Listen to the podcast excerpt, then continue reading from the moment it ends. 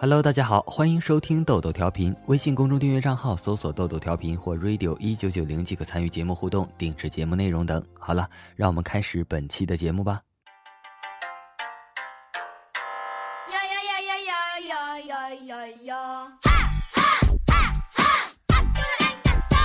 实验人员找来一百位大学生，男女各半，然后制作了一百张卡片。卡片上写了从一到一百，总共一百个数字。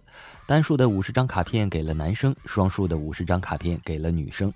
但他们并不知道卡片上写的是什么数字。工作人员将卡片拆封，然后贴在该大学生的背后。大家猜猜会怎么着？这个实验很简单，就是男女都能找到适合自己的异性，争取能凑到最大的总和。奖金金额为编号总和的翻十倍。就比如八十三号男生找到七十四号女生配对，那么两个人可以获得八十三加七十四乘以十，等于一千五百七十美元的奖金。但如果是二号女生找到了三号男生配对，那么两个人最终只能拿到五十美元了。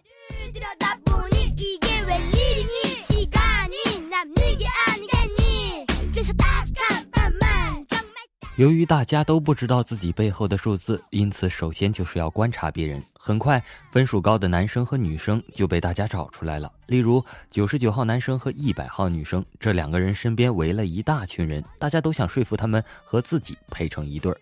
来跟我在一起嘛，我会给你幸福的。我们简直是天作之合呀！但人类的一夫一妻制决定了，人不可能同时和 n 个人配对，因此他们变得非常挑剔。他们虽然不知道自己的分数具体是多少，但他们知道一定是比普通人要高。为什么？看看围在自己身边的狂蜂浪蝶就知道了。从这些追求者们殷切的眼神中就能够看出来，那些碰壁的追求者迫于无奈，只能退而求其次。原本给自己的目标是一定要找个九十以上的人配对，慢慢的发现八十以上的也可以了，甚至七十以上或者六十以上也凑合着过了。但那些数字太小的人就很悲催了。他们到处碰壁，到处被拒、被嫌弃。据一位学生事后表示，在参加了这场游戏之后，他对人生的理解都有不同了，因为他在短短的几小时里就感受到了人间的冷暖。他们背后的数字太小了，基本都是个位数，要找一个愿意配对的人简直是难上加难。最后，他们想出来的办法无外乎只有两条路。一是大家自己找个差不多的凑合凑合就算了，比如五号和六号两人配成一对，虽然奖金只有一百一十美元，但也好过没有，不是？二是和对方商量，如果你愿意和我配对，那么拿到的奖金的时候就不是对半分了，我愿意给你更多，比如三七分或者四六分等等，又或者事后再请你吃顿饭，虽然请客吃饭花的钱肯定要多过奖金数额，但是找不到人配对实在是太没面子了。这个在现实中就有交易婚姻，交易条件包括房子、财产、其他物质不等、代际婚姻、假婚等。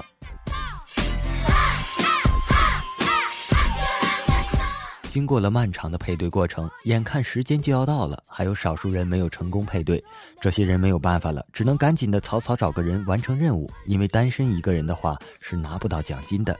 最后的倒数阶段，没有配对的人都胡乱找了个人，当然也有坚持不配对、单身结束游戏的大学生。心理学家发现，绝大多数人的配对对象背后的数字都非常接近自己的数字。换言之，中国古人说的“门当户对”还是很有道理的。比如五十五号男生，他的对象百分之八十的可能性是五十至六十之间的女生，两人数字相差二十以上的情况非常罕见。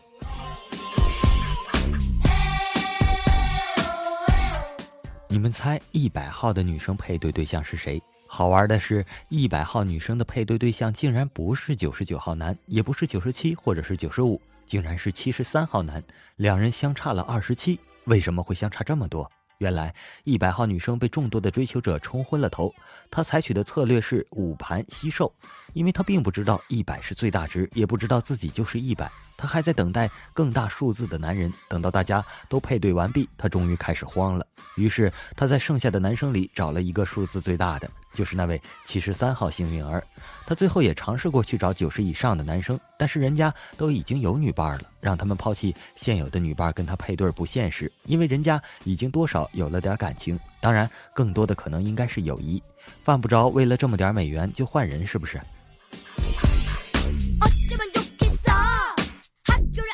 学生们还总结出了很多经验。第一点是，因为人太多，地方太小，你并不可能跑去看每个人背后的数字，这就是圈子、地域的限制。在现实生活中，这就是我们的交际圈以及异地恋、跨国恋等等。第二点是，你只要看谁边上围着的人多，谁就是数字较大的人，而那些身边孤苦伶仃、门可罗雀的人，肯定是数字小的。通过这个方法，你可以立刻筛选出目标对象。这就是多数抉择。第三点，小数字的人追求大数字的人一般都很辛苦，因为要大数字的人接受小数字的人总是不那么甘心，因此追求者要付出更大的努力才行。但更大的可能是你再怎么努力，对方也不理你。这就是女神与屌丝。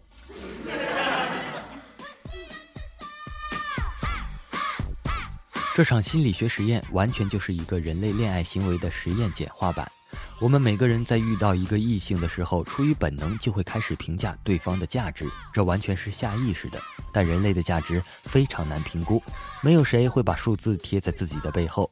人们还往往会故意夸大自己的价值，至于夸大的手段、浮夸的工具，各种各样。关键的一点是，这个数字其实是一直在变化的。比如，女人随着年纪的增大，这个数字是递减的；而男人随着自身的不断努力，可以从很小的数字增加成为很大的数字。这也有了男女黄金年龄分割线之说。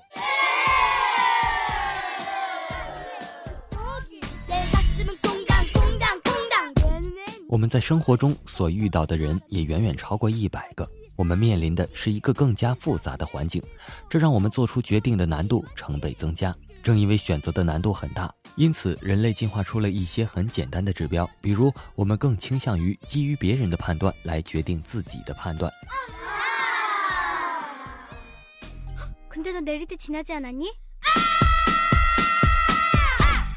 实验让我们知道，其实爱情是一场精确的匹配游戏。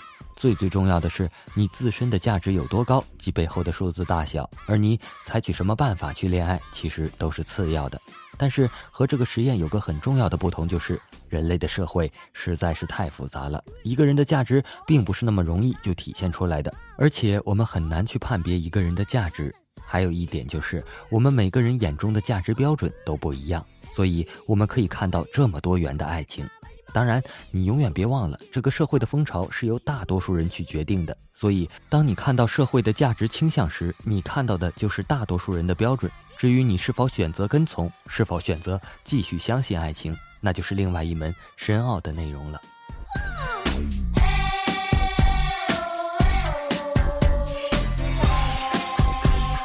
昵称为牛祖军的同学说。去年穿越剧火热，一哥们儿也想穿越。问其穿越后想要什么，回答：首先要有一处房产，其次要有一份稳定有收入的工作，再然后有一个貌美如花的妻子，最后一个出生入死、武功高强的兄弟。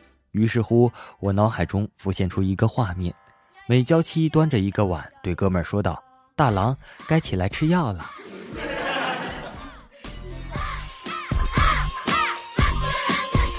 一哥们儿问他老婆：“当初在众多追求者中，为什么选择了我？”老婆想了想后说道：“只有你在睡觉时不打呼噜。”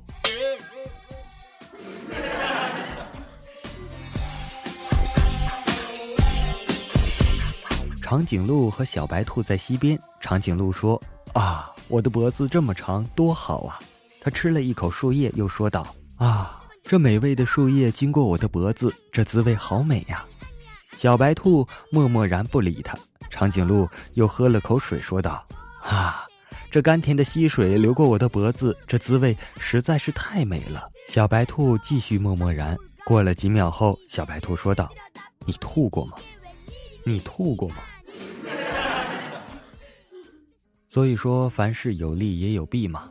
好了，本期的豆豆调频就播送到这里了。微信公众订阅账号搜索“豆豆调频”或 “radio 一九九零”即可关注节目最新动态与主播互动等。节目的最后奉献一首歌给大家，是 Easy Life 同学。我这英语水平也就这么回事儿吧，哎，非得起英文名字。亲爱的豆豆同学，我想点歌给我的女朋友。我想点一首《爱很简单》。我经常加班，很少有时间陪她。情人节、七夕，还有她的生日，几乎都是她自己一个人。我很感谢她这么理解我。我想说，雪薇，我爱你。我是晨晨。这好像是第一次点播吧？我这记忆力实在不行了。下一次如果有点播的话，希望大家发送到 QQ 邮箱里。嗯，微信公众账号只能保存二十四小时，实在是不给力呀。好了，我们下期再见，拜拜。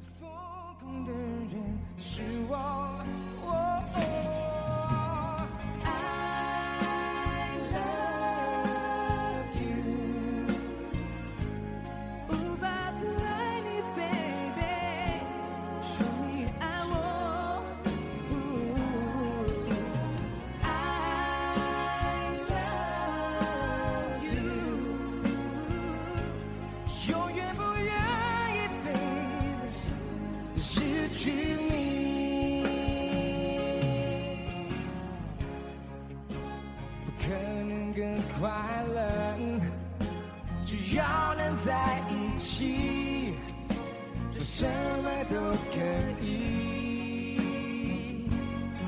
虽然世界变个不停用最真诚的心让爱变得简单。